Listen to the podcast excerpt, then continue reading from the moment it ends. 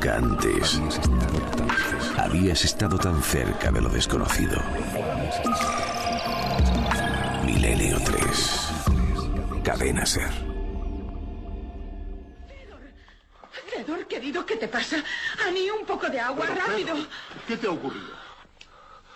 No lo sé. No puedo recordarlo. Yo corría hacia el tren y luego me caí junto al castillo. Sentí un, un golpe en la cabeza. Fedor, ¿dices que caíste junto al castillo? Cuando desperté todo estaba oscuro. Me sentía muy débil. Estaba tendido allí. Me pareció que transcurrieron horas antes de que pudiera arrastrarme hasta aquí. Ani, avisa al doctor Taskin, rápido. Fedor, esas heridas como las de mi padre. ¡Oh! ¡Vampiros! ¡Vampiros! ¡Déjenme salir de aquí!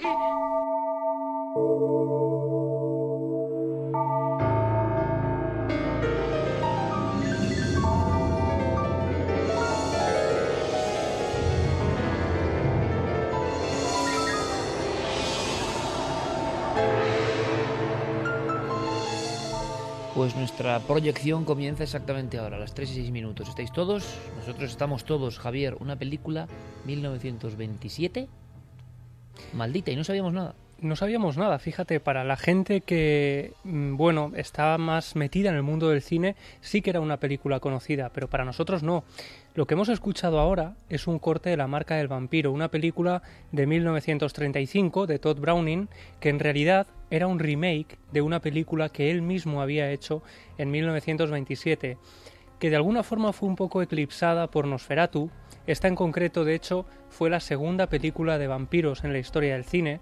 Se llamó eh, Londres después de medianoche, aunque en España se tradujo como La Casa del Horror. Y para que te hagas una idea, toda su historia, la historia de esta película, está llena de desapariciones, de muertes misteriosas y de supuestos personajes que estaban aparentemente relacionados con los vampiros de verdad.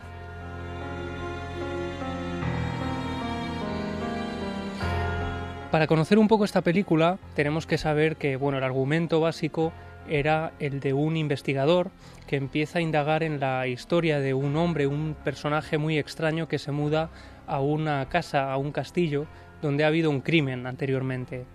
Este personaje era interpretado por Lon Chaney, el famoso Lon Chaney que había hecho eh, tantas películas eh, relacionadas con el mundo de los monstruos, eh, con el jorobado de Notre Dame, por ejemplo, y aquí encarnaba a un supuesto vampiro, un supuesto vampiro llamado Edward Burke y que, bueno, tenía un aspecto realmente estremecedor, tenía unos dientes afilados, vestía con un sombrero de copa, los ojos parecía que en cualquier momento iban a salírsele de las cuencas.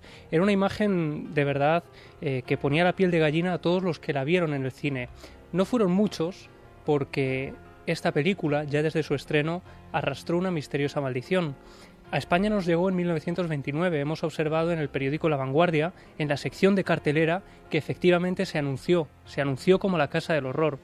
Pero ya desde su estreno, muchos cines, según contaba la leyenda, empezaron a sufrir misteriosos incendios, misteriosos incendios que ahora hemos descubierto que podrían tener una base real.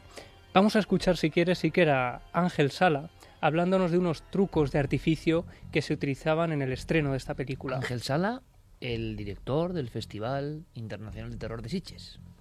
La productora lo que hizo es unos gimmicks, que, se, que quería decir unas actuaciones en directo ocultas para asustar a los espectadores antes de la proyección. Es decir, que, por ejemplo, se, había apariciones a través de efectos especiales rudimentarios, pero que en aquella época daban miedo. Se hicieron pequeños incendios que alguna vez causaron algún desastre en alguna de las salas de proyección porque se, se, desmadraron. Esto eran lo que llamaban gimmicks para asustar, para incrementar el nivel de miedo en los espectadores. Y no solo eso, sino que pronto empezó a extenderse el rumor de que las películas iban desapareciendo de los cines donde se proyectaba precisamente por culpa de estos incendios. Pero hasta tal punto esa leyenda es cierta que en 1967 se produce un terrible incendio en, la Metro Goldwyn Mayer y se pierde allí Iker la última cinta de, de Londres después de medianoche. Allí estaba el último rollo conocido y allí desaparece. Y desde ese momento no queda ni rastro de esa cinta. Lo único que quedan son un par de fotogramas con las que se han hecho pseudo películas apócrifas que algunas pueden encontrarse por internet. Existe cierta leyenda eh, de mercado negro de que algunos coleccionistas podrían tenerla en su poder, pero lo cierto es que nada de esto se, se ha podido demostrar. Y nosotros, además, hemos indagado un poco más en todo el tema y hemos conocido detalles sorprendentes. Por ejemplo, nos contaban algunos de los expertos en cine a los que hemos entrevistado que Londres después de medianoche se encuentra entre las 10 películas perdidas más buscadas por el American Film Institute, que se trata del santo grial para los que los coleccionistas de cine perdido, que sería la película de cine más importante que se ha perdido nunca. Y precisamente también por toda esta importancia de la cinta eh, hay un detalle añadido y es que aparentemente la cinta estaba maldita.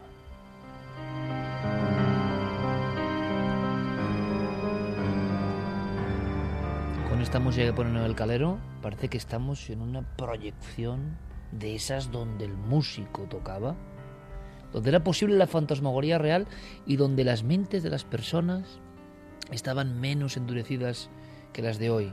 Estamos hace casi 90 años y entonces un efecto en cierto momento de la proyección podía provocar un pánico que sería incomprensible. Estamos, ¿verdad?, en ese ambiente.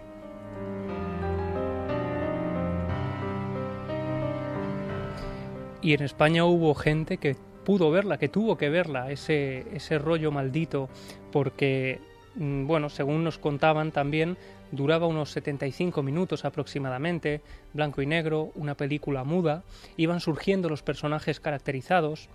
Nos relataban, por ejemplo, un detalle que yo desconocía y es que Todd Browning, su director, director, por ejemplo, también de La Parada de los Monstruos y de otros eh, films muy conocidos, era masón y que intentaba dejar algunos mensajes en sus películas, mensajes relacionados con la masonería. En este caso lo que hizo fue eh, jugar con cierta ironía con un tema un tanto oscuro, ¿no? Jugar con el tema del, vampiro como si se tratara de un mito en el que solo creían eh, las personas más incultas. Intentaba, de alguna forma, hacer una crítica y hacer una, una película antiocultista, como él la describía. Quizá por eso apuntaban algunos expertos con los que hemos hablado, les salió tan caro el juego.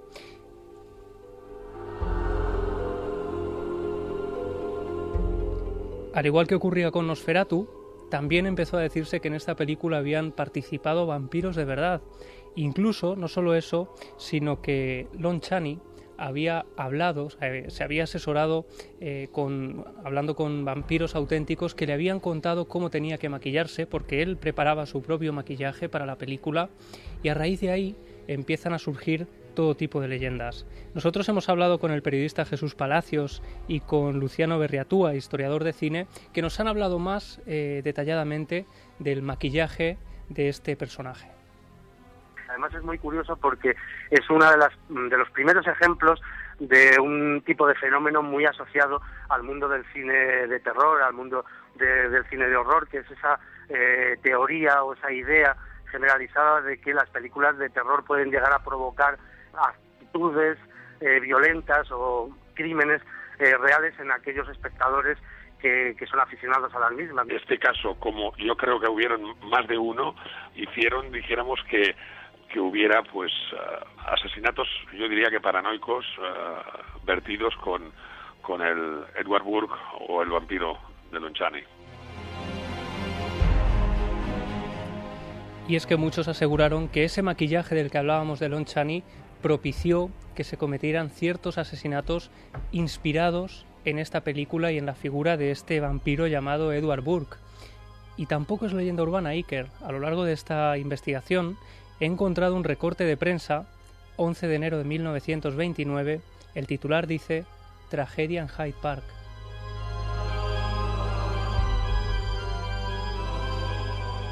Y es una noticia breve, cuenta la historia de un joven llamado Robert Williams, él tiene 28 años, hace unos días ha ido a ver la película Londres eh, después de medianoche y cuenta que unos días después, estando en el salón de su casa junto a su novia, sentados en el sofá, al mirar a un rincón del salón, observa una figura que no debía estar allí.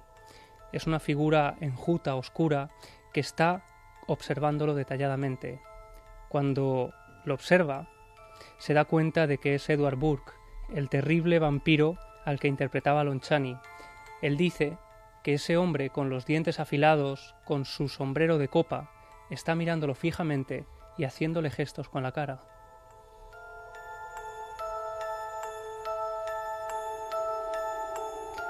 Solo unas horas después, este joven Robert Williams sale a pasear con su, con su novia por Hyde Park y termina de forma dramática, porque ante la mirada de todas las personas que estaban paseando esa mañana de viernes en ese parque de Londres, él saca un cuchillo y le rebana el cuello.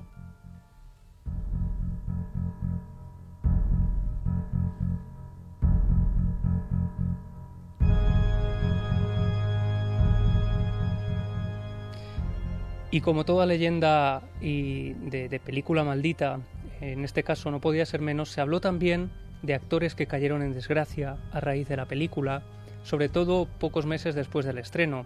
En concreto, el protagonista, Lon Chaney, el hombre de las mil caras, como era llamado, por su facilidad para transfigurarse y para eh, pues emular a otros grandes mitos del cine, pues en su caso, por ejemplo, él eh, aseguraba que estaba deseando hacer el papel de Drácula, sin embargo nunca lo consiguió porque fallecería poco tiempo después de la película, concretamente dos años después, cuando él durante un rodaje desarrolla una neumonía, una neumonía que acaba casi dejándolo postrado en cama.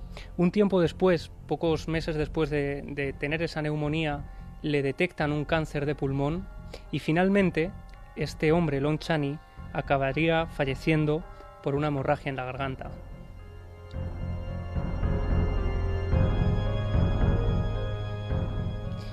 Y Edna Tichenor, otra de, las de los eh, personajes que aparecen en la película, otro de esos eh, protagonistas de Londres después de medianoche, también desaparece al poco de hacer la película haría un film unos, eh, unos meses después, pero sería su último rodaje porque de ella no hay ni rastro. Hay incluso sitios en Internet donde los, eh, los usuarios de los foros intercambian ciertos datos, determinados datos, incluso de, de mm, listados telefónicos intentando localizar a esta mujer.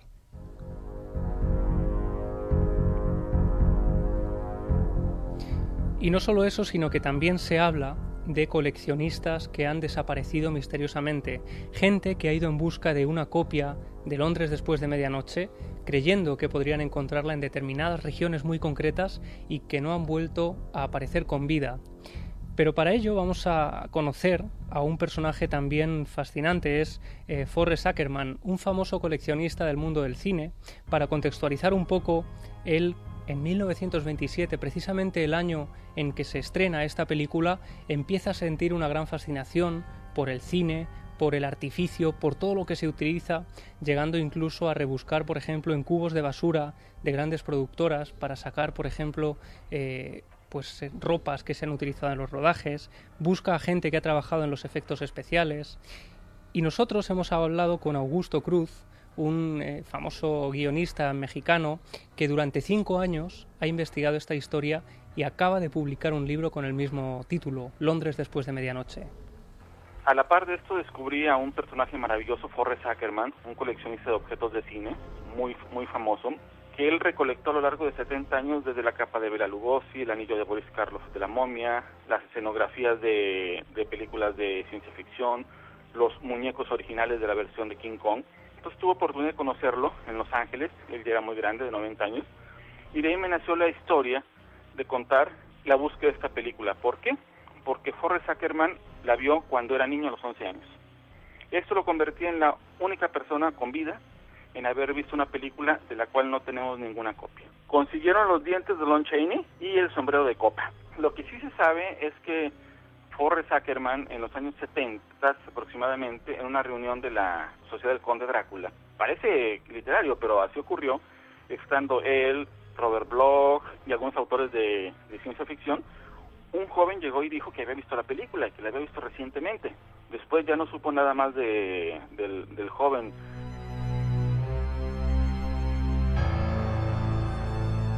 Y ahí estaba esa historia del joven desaparecido en busca de esa cinta maldita. Algunos hablan, por ejemplo, de que solo quedan, quedaban eh, de ella un par de fotografías, una novelización de la película, el guion que se titulaba El hipnotista, porque en realidad la película eh, en ella parecía un vampiro, pero no era tal, ¿no? Acababa siendo un hipnotista que jugaba con el maquillaje para hacer lo que quería.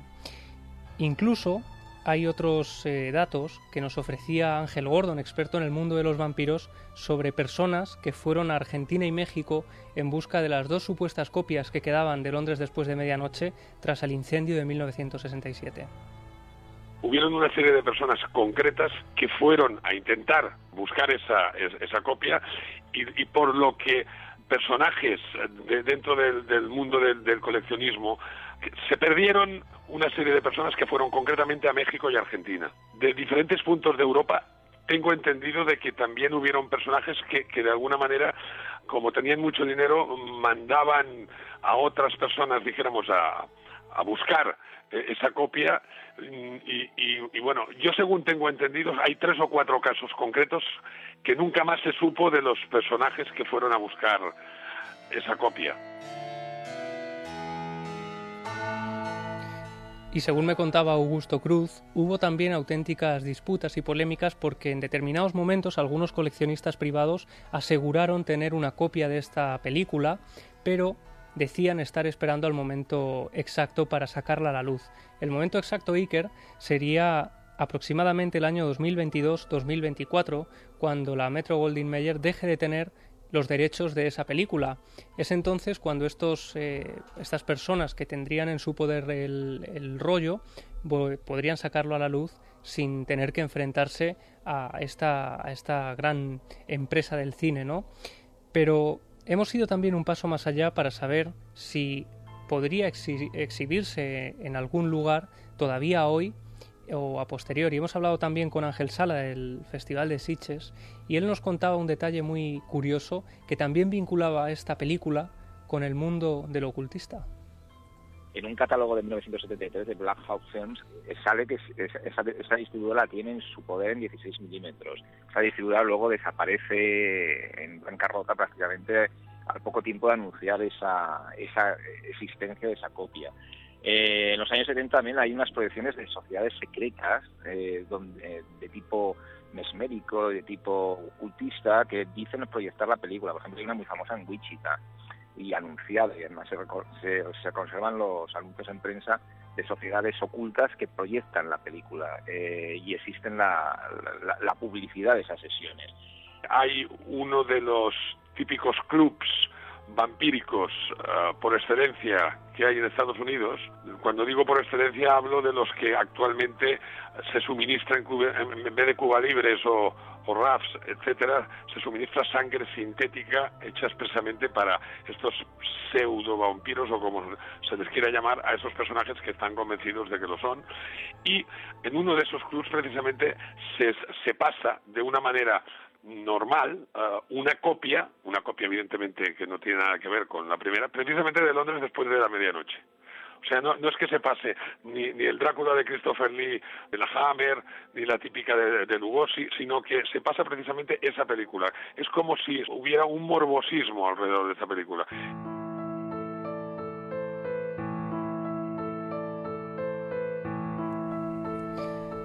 Así que estos son los sorprendentes datos de una película maldita que desconocíamos a día de hoy y que gracias a, esa novela, que es una novela pero basada en hechos reales y desde luego esta historia si, Augusto Cruz no hubiera hecho esa novela pues cualquiera otro la habría hecho seguramente, ¿no? Porque es una historia tremenda, una historia que, que quizá vivió a la sombra del eterno vampiro Nosferatu.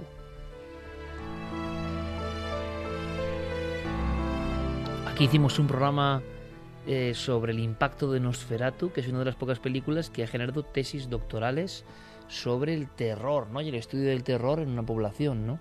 Eh, cuentan, contaba Luciano Berriatúa en un libro maravilloso, ¿no? Cómo, qué innovadores. Creemos que el marketing del cine es de ahora, ¿no? Esto que hemos visto de provocar fantasmagorías en una sala de cine, en aquel ambiente y en aquellos cines, tenía que ser tremendo. Pero yo recuerdo ahora cómo los productores de Nosferatu, que pertenecían a una logia secreta, la Saturn, eh, idearon llenar antes del estreno, unos días antes, de pasquines, imaginemos la época, ¿no? Eh, antes todavía de esta película, con un dibujo, que el dibujo era tremendo, que era un hombre que no sé si era un vampiro o era un anciano un poco decrépito, miraba una esquina, era un dibujo donde parecía un techo en esquina, que será algo propio de las películas del expresionismo alemán, ¿no? Todas las escenas, quien sepa, yo no sé de cine, ¿eh? pero quien sepa sabrá que muchas utilizan un ambiente muy opresivo, las luces, las sombras, los techos casi tocan las cabezas de los personajes en ocasiones, se genera una claustrofobia. Bueno, pues ese dibujo ya tenía esos gestos, ¿no? Y era un hombre que miraba una esquina. Los dos protagonistas eran lo que había en la esquina y el hombre. El hombre tiene unos rasgos que nos recuerdan al Nosferatu. Y apareció una telaraña una gran araña que estaba tejiendo. Y ambos como que prácticamente se miraban. Y en el pasquín simplemente ponía Nosferatu. Eh, el nombre que viene, Nosferatu. Los niños lo gritan, los muertos también. Nosferatu, su nombre lo lleva el aire. Nosferatu, las personas dejan de trabajar, miran a la noche y solo dicen ese nombre, Nosferatu. ¿Y usted cuándo se encontrará con el Nosferatu?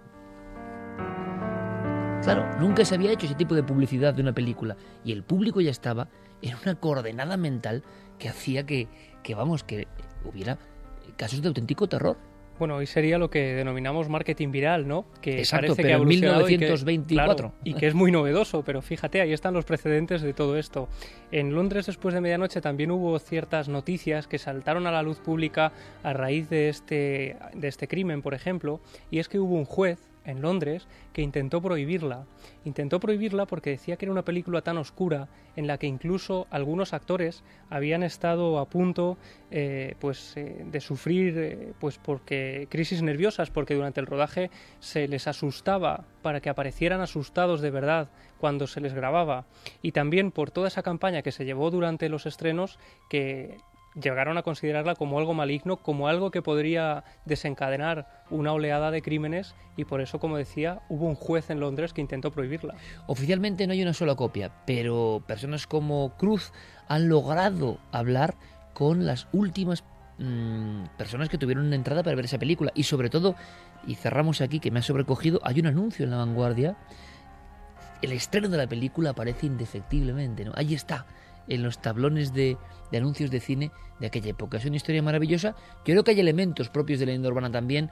Mm, me cuesta creer que haya clubes de vampiros, no que haya clubes de gente que se crean vampiros, pero que se pase en un documento como secreto hoy en día me parece muy raro, ¿no? esa película yo creo que es muy raro mantener nada en secreto hoy en día y hubiese salido, pero vaya usted a saber. Eh, tenemos el tiempo muy concentrado en, en actividad y en emociones y así que dejando esa película ahí para que vosotros, si queréis, investiguéis y, evidentemente, compartáis con nosotros cualquier pesquisa. Si os enteráis de algo, nuestro compañero Javier Pérez Campos nos ha permitido, bueno, pues una proyección muy especial. Yo creo que ha merecido la pena ¿eh? el pago de la entrada. Ha sido una historia muy de, de crónica antigua, muy de la época de Lardo Prats. Vamos con otra que es muy curiosa y bastante alucinante. La trae don Santiago Camacho.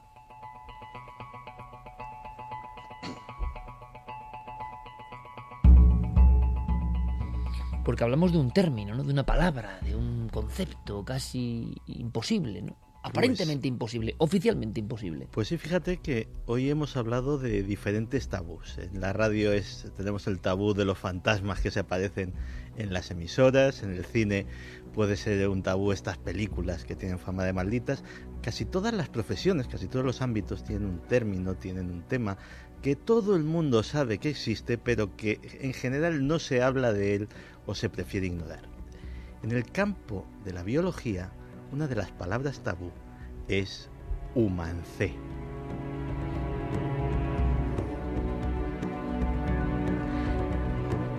¿Y qué es un humancé?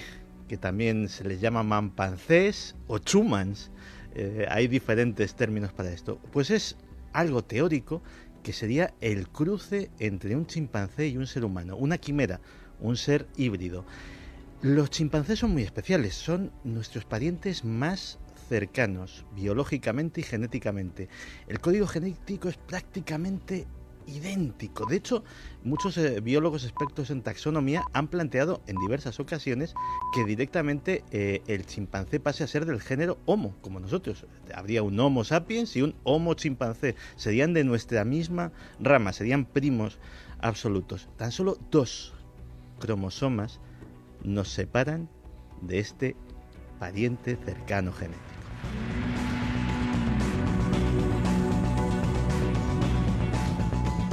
Para hacernos una idea de que dos cromosomas no son nada, hay una noticia muy reciente. Esta misma semana, en un zoológico de México, ha nacido un eh, híbrido entre un eh, burro y una cebra. Además el animalito es precioso, tiene sus patitas eh, de rayas y el resto es un borriquito completo. para que nos hagamos una idea, en los equinos, las famosas mulas, que es un cruce entre un burro y un caballo, hay cruces entre, eh, entre burros y, cebras, etcétera, etcétera. Las diferencias son de muchísimos más cromosomas. De hecho, eh, entre eh, una cebra tiene 62, un burro o un caballo pueden tener 44. Es decir, y aún así se produce el híbrido. Con solo dos cromosomas de diferencia, debería de ser muchísimo más fácil.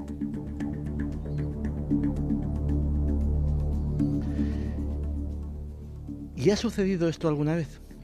Pues en 2012, en un eh, centro de protección de animales, en un santuario donde eh, viven simios que, por ejemplo, se han dedicado al circo, al espectáculo, a las películas, donde podía estar la monachita famosa, etcétera, etcétera, eh, falleció el candidato que todos los expertos dicen que ha sido más cercano a ser un humance. Se llamaba Oliver. Oliver eh, fue comprado junto con otros ejemplares a unos tratantes de animales que los habían capturado en el Congo y fue comprado en un circo. Eh, los dueños del circo enseguida se dieron cuenta de que Oliver era distinto. Oliver eh, carecía de vello facial, de hecho se quedó calvo de la cabeza muy joven, o sea, tenía alopecia, una cosa que en general solo les pasa a los seres humanos. Y su comportamiento también era extraño. Empezó a ser muy extraño. Oliver eh, fue exhibido por todo el planeta. Se hizo en Estados Unidos en los años 70 una celebridad, iba al show de Sullivan, eh, salía en eh, series de televisión, fue hasta Japón a hacer una gira donde le vieron millones de personas. ¿Y qué hacía tan especial a Oliver? Oliver se comportaba como un ser humano resolvía problemas de forma muy inteligente, hacía actuaciones en las cuales su comportamiento era prácticamente humano, pero si eh, hacemos caso a sus cuidadores, a sus diferentes dueños, el animal, si es que le podemos llamar animal, en la intimidad hacía cosas mucho más extrañas. De hecho, siempre andaba erguido. Nunca andaba a cuatro patas como solían hacer los chimpancés. Siempre andaba de pie. Era bípedo como los seres humanos. De hecho, la primera ropa se la puso él. La robó a sus dueños y se vistió como un ser humano. Poco a poco, según eh, los dueños iban cogiendo confianza, le toleraban más y más rarezas. Se aficionó a cosas que no le suelen gustar a los animales y sí a los seres humanos. De hecho, empezó a fumar. Empezó a fumar por propia voluntad. Esto, que puede parecer muy extraño, empezó a beber. Vaya con Oliver. No, no. Oliver Perdonad, pero claro, es que dices, es que este Oliver copiaba lo peor del ser humano, o sea... No, no, Oliver, o sea, y esto eh, varios pasó por varias manos hasta llegar a este, a este refugio, donde finalmente acabó sus días haciendo esas mismas cosas. Oliver bebía café, pero todo esto no es lo más extraño. Es que eh, al principio mm, estas cosas las robaba, luego eh, se, las, se las daban. Pero es que luego aprendió a hacerse cócteles y a fabricarse él mismo el café. Es decir, cogía la cafetera, la ponía en el fuego, se servía una taza, echaba azúcar y leche, se iba tranquilamente a su cuarto, ponía la televisión, se sentaba en un sillón y con su tacita de café contemplaba sus programas favoritos. Y os aseguro que esto no estaba pensado, pero estamos alucinando y decía, Santiago, no nos cuentes nada por adelantado. Sorpréndenos. y estamos muy sorprendidos. ¿eh? Continúa, continúa, no, Lo más sorprendente de la historia eh, todavía no ha llegado. O sea, el episodio de Oliver es muy sorprendente, pero todavía hay más. Eh, finalmente, Oliver, pues eh, precisamente por esta afinidad con los seres humanos, fue andando un poco de mano en mano, tenía demasiadas similitudes en muchos aspectos y no todos sus dueños lo supieron, lo supieron asimilar eh, del todo bien. algunos les daba realmente miedo, es decir, decían, era una persona. que tengamos en cuenta que además un chimpancé es cinco veces más fuerte que un ser humano. Es decir, era un ser que si te causa inquietud, eh, realmente te puede causar muchísima inquietud. Eh, se hicieron análisis genéticos de Oliver y se llegó a la conclusión de que eh, había algo extraño en sus genes.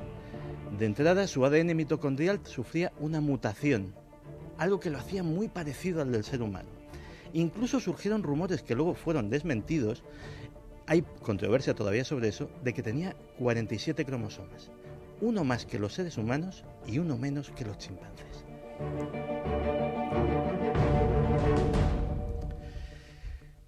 Surgió por accidente, fue una mutación genética que no se volverá a repetir, nadie lo sabe. Pero esto, digamos, Oliver habría sido un humancé natural. Pero ha habido gente que buscaba fabricar a propósito, adrede, uno de estos seres. Pues fíjate, llama la atención el primero de los nombres de la larga historia de aspirantes a encontrar el humance. Ni más ni menos que Joseph Stalin.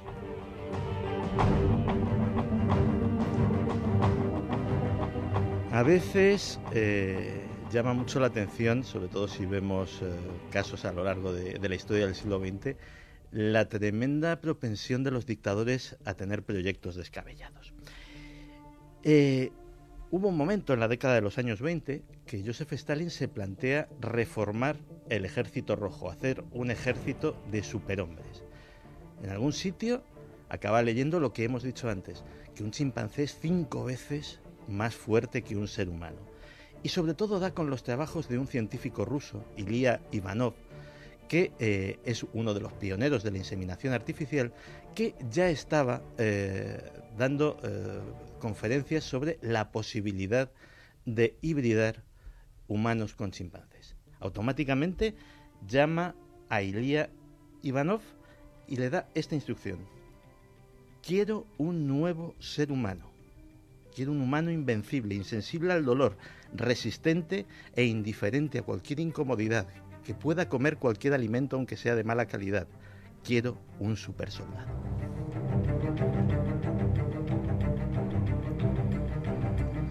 En 1926 el Politburo da eh, una dotación económica importantísima a Ivanov para que haga una expedición a África Occidental para llevar a cabo sus experimentos.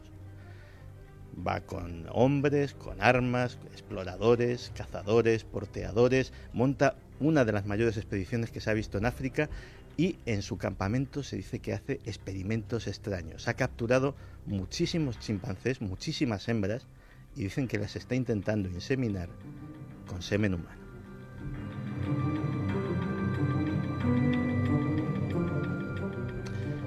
Al parecer no tiene éxito, o al menos no tiene éxito en esa primera eh, intentona, pero Stalin no se arredra y le monta en Georgia un laboratorio con la última tecnología de la época.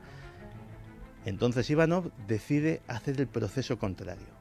A lo mejor el fallo era intentar inseminar a hembras chimpancés con semen humano. A lo mejor todo salía, salía bien si se hacía el proceso contrario, si se inseminaba a hembras humanas con semen de chimpancé.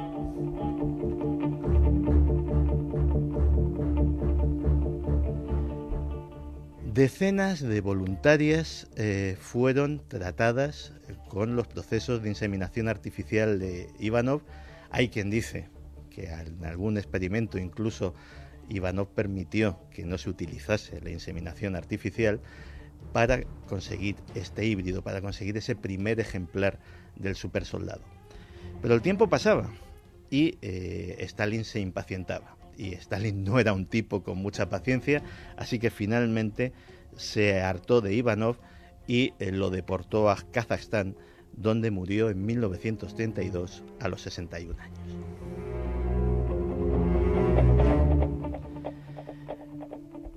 Pero Ivanov no es el último personaje notable de esta historia. El siguiente personaje eh, de esta historia es el doctor Geoffrey Bourne. Geoffrey Bourne es eh, un personaje notable hasta antes de que entren los chimpancés en su vida. Eh, todos conocemos la serie de novelas de Robert Ludlum sobre un personaje, un espía casi sobrehumano que se llama Jason Bourne. Jason Bourne fue bautizado así en honor a Geoffrey Bourne. Geoffrey Bourne trabajó para la CIA en el proyecto MK Ultra, en un proyecto muy especial. Él era el encargado de eh, crear los famosos asesinos programados, los asesinos a los que se les lavaba el cerebro, no sabían nada de su misión y simplemente se les podía activar con una palabra clave o con una llamada telefónica. De hecho, las novelas del ciclo de Bourne y las películas que las han inspirado están basadas en los trabajos de Geoffrey Bourne. Sin embargo, eh, la parte que nos interesa de la historia de este hombre es cuando le hacen director, y lo fue durante 26 años, de el Centro Yerkes para la Investigación de Primates una instalación secreta de eh, DARPA, de la rama eh, de proyectos avanzados del ejército estadounidense, en la que solo se saben dos cosas, que aquello fue dirigido durante casi 30 años por Geoffrey Bourne y que allí se investigaba sobre una cosa, gorilas y chimpancés.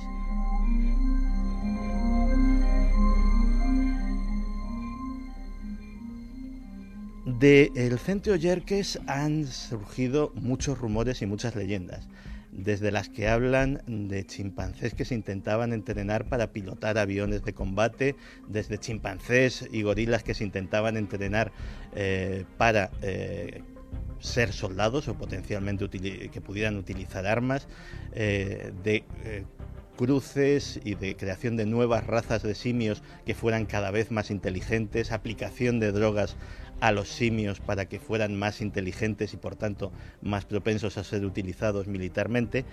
Y finalmente, eh, un artículo del 29 de agosto de 1976 del Sunday Times. En ese artículo se habla eh, mucho del doctor Geoffrey Bourne y se describe con minucioso detalle sus intenciones de crear un híbrido entre un ser humano y un gorila y utilizarlo como soldado, utilizarlo como fuerza de élite. Pues fíjate, de eso hace ya casi 40 años. El Centro Yerkes para la investigación de primates sigue existiendo. Eh, por supuesto, en los alrededores, si preguntas a la gente, hay una multitud de leyendas, de apariciones de seres extraños, cazadores que se han visto eh, asaltados por cosas parecidas al Bigfoot, etcétera, etcétera. Pero aquello sigue siendo una caja negra. En 1976, el doctor Geoffrey Bourne quería, hace 40 años casi, quería hacer este híbrido. ¿Qué habrá sucedido en esos 40 años?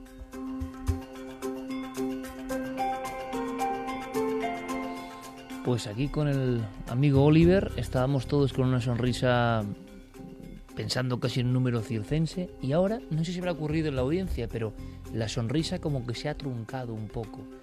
Empieza en la historia a intervenir Stalin, después estos doctores, y uno dice, ¿habrá algo de verdad? ¿Quién sabe? Pero nada humano me es ajeno, decía el sabio, ¿no? Y por desgracia, nada descabellado, por muy descabellado que parezca, puede ser realmente imposible. Es decir, en algún lugar es posible que algún científico loco, casi de película, pero real, lo haya intentado hacer realidad. Alucinante. El término era... Humancé.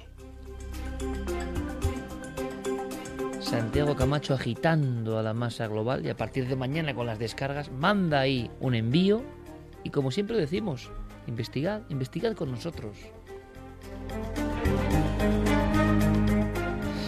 Pues nos queda marcharnos a un país, un país que, que a veces resulta áspero y duro para el investigador, que está lleno de secretos.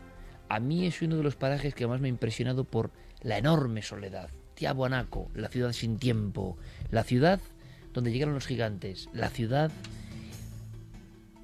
erguida en honor a unos seres que parecen desde luego extraños, diferentes al ser humano. Otro cruce genético quizá, quién sabe. Pero ocurrido, acaecido, ¿hace cuánto tiempo? Desde luego, hoy pasear por Tiahuanaco sigue siendo una experiencia sobrecogedora. Esas cabezas, esas puertas del sol. Bueno, siempre hemos pensado en una, la famosísima Puerta del Sol de Tiahuanaco, que algunos han pensado en ella como clave astronómica, clave de la llegada de aquellos pasajeros que parecían venir del futuro, un futuro que hoy hemos aprendido también, que parece que a veces se adelanta incluso el presente y puede condicionar nuestro pensamiento. Pero ¿qué ha pasado ahora mismo en Tiahuanaco? Que es un lugar que no da muchas noticias. Resulta que las hay y tenemos un compañero allí. Pues sí, lo que ha ocurrido es que se, en la zona arqueológica de Tiahuanaco también incluye un templo que es el de Pumapunku, en el que se están descubriendo nuevas cosas. Por ejemplo, que hay excavaciones subterráneas que unen ambos templos, tanto el de Pumampuku como el de Tiahuanaco. Eh, como decía Siker, mm, tenemos allí a un compañero, es Juan Antonio Sal, que él en primera persona podía hablar con los arqueólogos, con la gente que está trabajando eh, a pie de campo y que está haciendo estos descubrimientos que casi nadie conoce. Juan Antonio Sainz gran cronista, gran periodista, gran compañero y buen amigo que realmente nos está dando una información que dará mucho que hablar, pero la tenéis aquí en Melinio 3 para, bueno, ir digiriéndola de momento. Las últimas excavaciones realizadas no solo en Tiahuanaco, sino en Pumapunku, que se encuentra a un kilómetro aproximadamente de esta, de esta ciudadela, han descubierto unos sofisticados sistemas de, de canalización subterránea y de irrigación que apuntan a una tecnología tan avanzada como los megalitos que han quedado sobre tierra y que todos podemos ver y que es uno de los grandes misterios de la, de la arqueología. Y lo más importante es que estas nuevas excavaciones confirman la existencia de extensísimos complejos subterráneos que unirían esta sección de Pumapunku con las propias ruinas de Tiahuanaco. Las prospecciones señalan también por ejemplo, que hay eh, anomalías bajo tierra que apuntan a cámaras subterráneas en las inmediaciones del complejo. Cámaras con lo que parecen ser escalones y que al parecer habrían sido cegadas intencionadamente. Estas exploraciones dan la razón al padre de la arqueología tiahuanacota, al austríaco Arthur Poznansky, quien, recordáis, a principios del siglo XX ya hablaba de la existencia de gigantescas extensiones de ruinas enterradas y de las que apenas hoy solo se ve la punta de un iceberg, que es lo que vemos sobre la superficie de, de Tiahuanaco. La ciudad sin tiempo, la ciudad donde llegaron los fundadores de la humanidad en aquella cultura, junto al Titicaca en aquel tiempo. Más cosas sobre construcciones emblemáticas que parece que no son únicas, que hay más. Exactamente. Eh, parece que han descubierto más puertas del sol. No solamente habrían descubierto esas canalizaciones que unían esos templos, sino que al parecer hay nuevas puertas con inscripciones diferentes, con personajes distintos y se cree que algunos incluso estaban recubiertos de oro. He hablado recientemente con un arqueólogo, Eduardo Machicado, que ha estado trabajando con gente de, Alemania y, de, Estados Unidos, y hablan de incluso cuatro puertas del sol, no solo en la zona en la que actualmente se encuentra Tiahuanaco, sino en toda el área que llegaría hasta el lago Titicaca, unos 20 o 30 kilómetros, y esas puertas del sol o similares, arcos pétreos, eh, megalitos, con todas las inscripciones que podamos pensar que nos puedan recordar la, Puerta del Sol que actualmente se encuentra eh, cerca del Talasasaya, el principal lugar donde, donde se erige eh, Tiahuanaco, que estas Puertas del Sol pudieran escaparse, pudieran excavarse en un futuro y salir adelante. Tal como me, corroboró él y también me han dicho otros estudiosos, tales sorpresas en un futuro nos podrían hacer cambiar la historia de todo el continente americano. Son nuevos descubrimientos, nuevas puertas, donde no dicen los arqueólogos dónde están localizadas porque todavía no tienen ni los permisos gubernamentales ni tampoco el dinero para realizar esas excavaciones, pero ya sí se sabe eh, y ha salido a la luz que han encontrado pues algunos de esos ídolos de los que te hablaba y que Cieza de León en el siglo XIV cuando llega allí y pasa por Bolivia porque se sabe que incluso Betty Aguanaco ya describe esos ídolos pétreos y describe también cómo algunos brillaban como el sol porque estaban recubiertos de oro. Parece ser, que esos ídolos han sido descubiertos ahora al parecer muchos de ellos sin ese oro, pero sí que quedan pequeñas partículas, por ejemplo, en lo que podríamos llamar algunos de los clavos que también parecen hechos de ese material. Se han encontrado restos eh, cerámicos que apuntan a una identificación entre Chavín de Guantar, entre la cerámica que había en Chavín de Guantar y la de Tiahuanaco. Sin embargo, mm, como os decía, es necesario que se lleven a cabo este tipo de, excavaciones que ahora se están realizando, por ejemplo, en la zona de, como os decía, en la zona de Pumapunku, donde tales canales de irrigación y tales eh, conductos mm, que están desviando mm, una cantidad de agua que se suponía que podía haber en el, en el pasado, pues todo este tipo de construcciones sí que recuerdan mucho a las que eh, hemos podido encontrar en Chavín de Guantar.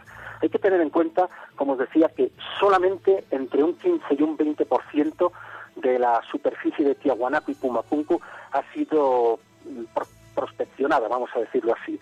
Eh, queda muchísimo todavía por hacer. Solo se ve la cumbre de esa montaña de grandes ruinas que podría, que podría haber por abajo.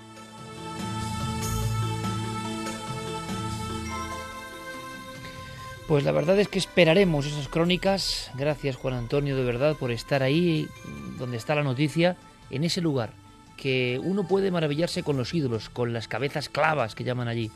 Pero he tenido la oportunidad de verdad importante de pasearme prácticamente a solas por Tiahuanaco a 4.000 metros y de estar allí un día observando aquellas ruinas en aquella soledad. Y eso es lo que se queda, ¿no? Es un mundo muerto que ya no entendemos pero observando aquellos ídolos impresionantes, aquellas figuras gigantescas, aquellos seres de los que salen serpientes de la cabeza, esos ojos redondos que flotan y los demás seres de la naturaleza les rezan, uno tiene la impresión personal de que en aquel lugar árido, donde la vida casi es imposible, un día llegaron unos fundadores, unos fundadores que de verdad, viendo sus retratos, no tienen nada que ver con el resto de la especie humana.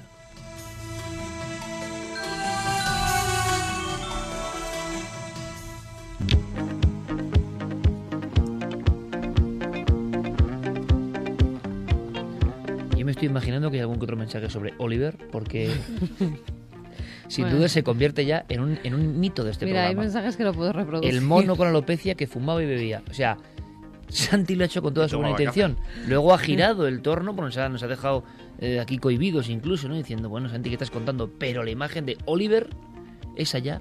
Es allá. ¿Cuántas personas? Ahí está Oliver. Ahí está, ahí lo vemos. Hombre, pues no sé, muy humano no parece, pero desde luego el hombre es muy o el mono es como muy terrible, ¿sí?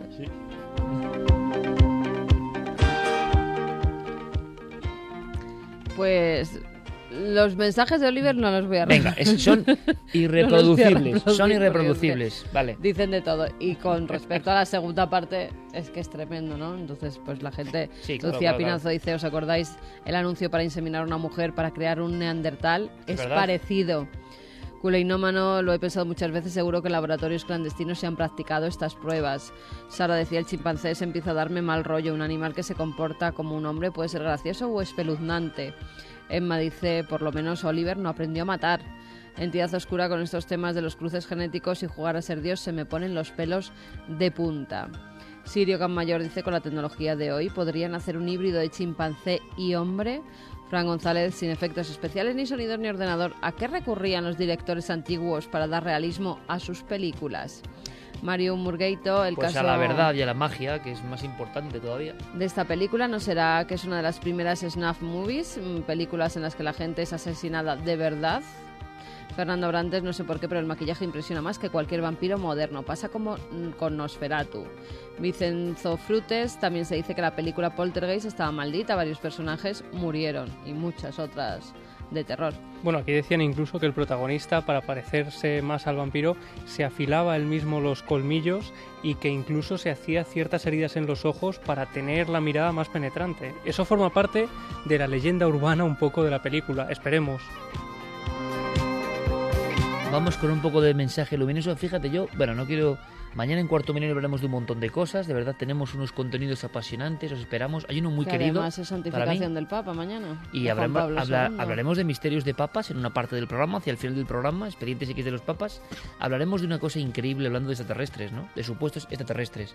Hay uno en Extremadura grabado en la piedra en una estela con un mensaje. Ese mensaje ha sido traducido por historiadores y epigrafistas y es sorprendente. Y hablaremos de una cosa terrorífica. Solo os doy las siglas. IFF y lo trae Javier Pérez Campos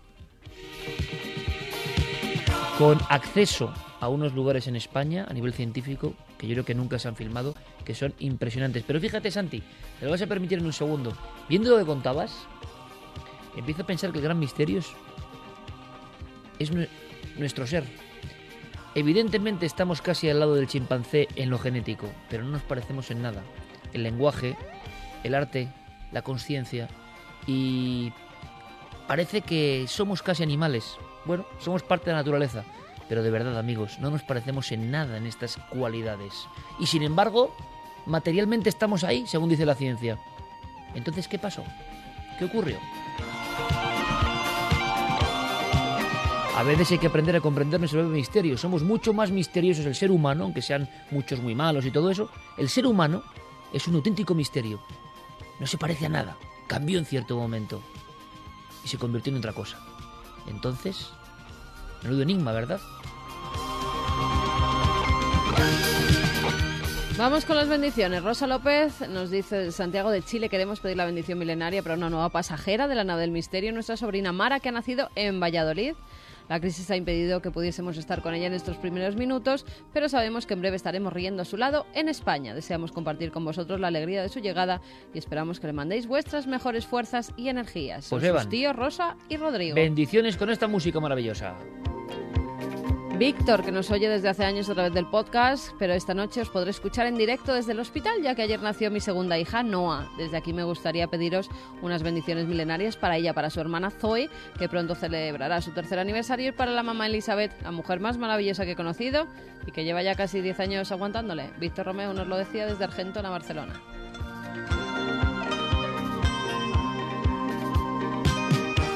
Pues bendiciones para esa nueva milenaria. Antonio González también eh, dice que lleva nueve meses esperando eh, poder escribirnos este mensaje y que al fin hace dos días ha nacido una nueva milenaria. Todos chicas, qué bien. Se llama Paula y es mi primera sobrina. Sería un honor que me enviaseis vuestras bendiciones cósmicas para ella y sus padres Rosalía y Josema. Pues ahí van las bendiciones. Lo buena abunda, ¿eh? ¿Cuántos niños nacen? Vale, vamos con más cosas. Victoria Bermúdez eh, nos comentaba, fíjate, los tres mensajes que han llegado un poco, que está la gente un poco más bajita de ánimo, son porque se, se están muriendo o se han muerto tres gatos. Es curioso, los animales. Eh, con personas, pues, eh, por ejemplo, nos dice Victoria que nos quiere decir una cosa importante, que eh, su gata mimosa de 15 años está a punto de dejarme, eh, le dan unos días, sufre depresión ella desde hace muchos años, en enero se murió mi tía, mi madre me dejó hace 17 años y no tengo hijos, ni pareja, ni hermanos, ni trabajo. Siempre nos escucha y su curiosidad por tantos temas mm, de los que hablamos la sostiene a diario y me da fuerza positiva. Solo pediros que sintáis mi cariño y mi admiración porque tuve muchas veces ganas de tirar la toalla y no lo hice por esa esperanza y curiosidad de, que me habéis plantado en mí. Lloro muchas veces al día por mi gata, que es lo único que tengo, y por soledad. Gracias de corazón por la sabiduría que transmitís. Os quiero dar a cada uno como parte de mi familia. Os admiro y os respeto. ¿Cómo Victoria? Bermúdez. Victoria Bermúdez. Pues soledad ninguna, ¿verdad? Chicos, Santi, Clara, Javier, Carmen, estamos ahí con ella y con tanta gente, ¿verdad?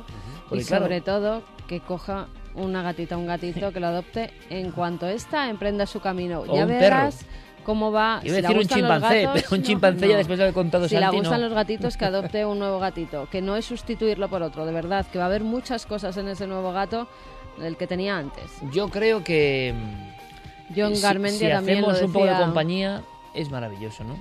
John Gatmendia también decía que su gato después de 17 años también le deja, Chimach, que ha muerto y que le encantaría que le diéramos la bendición.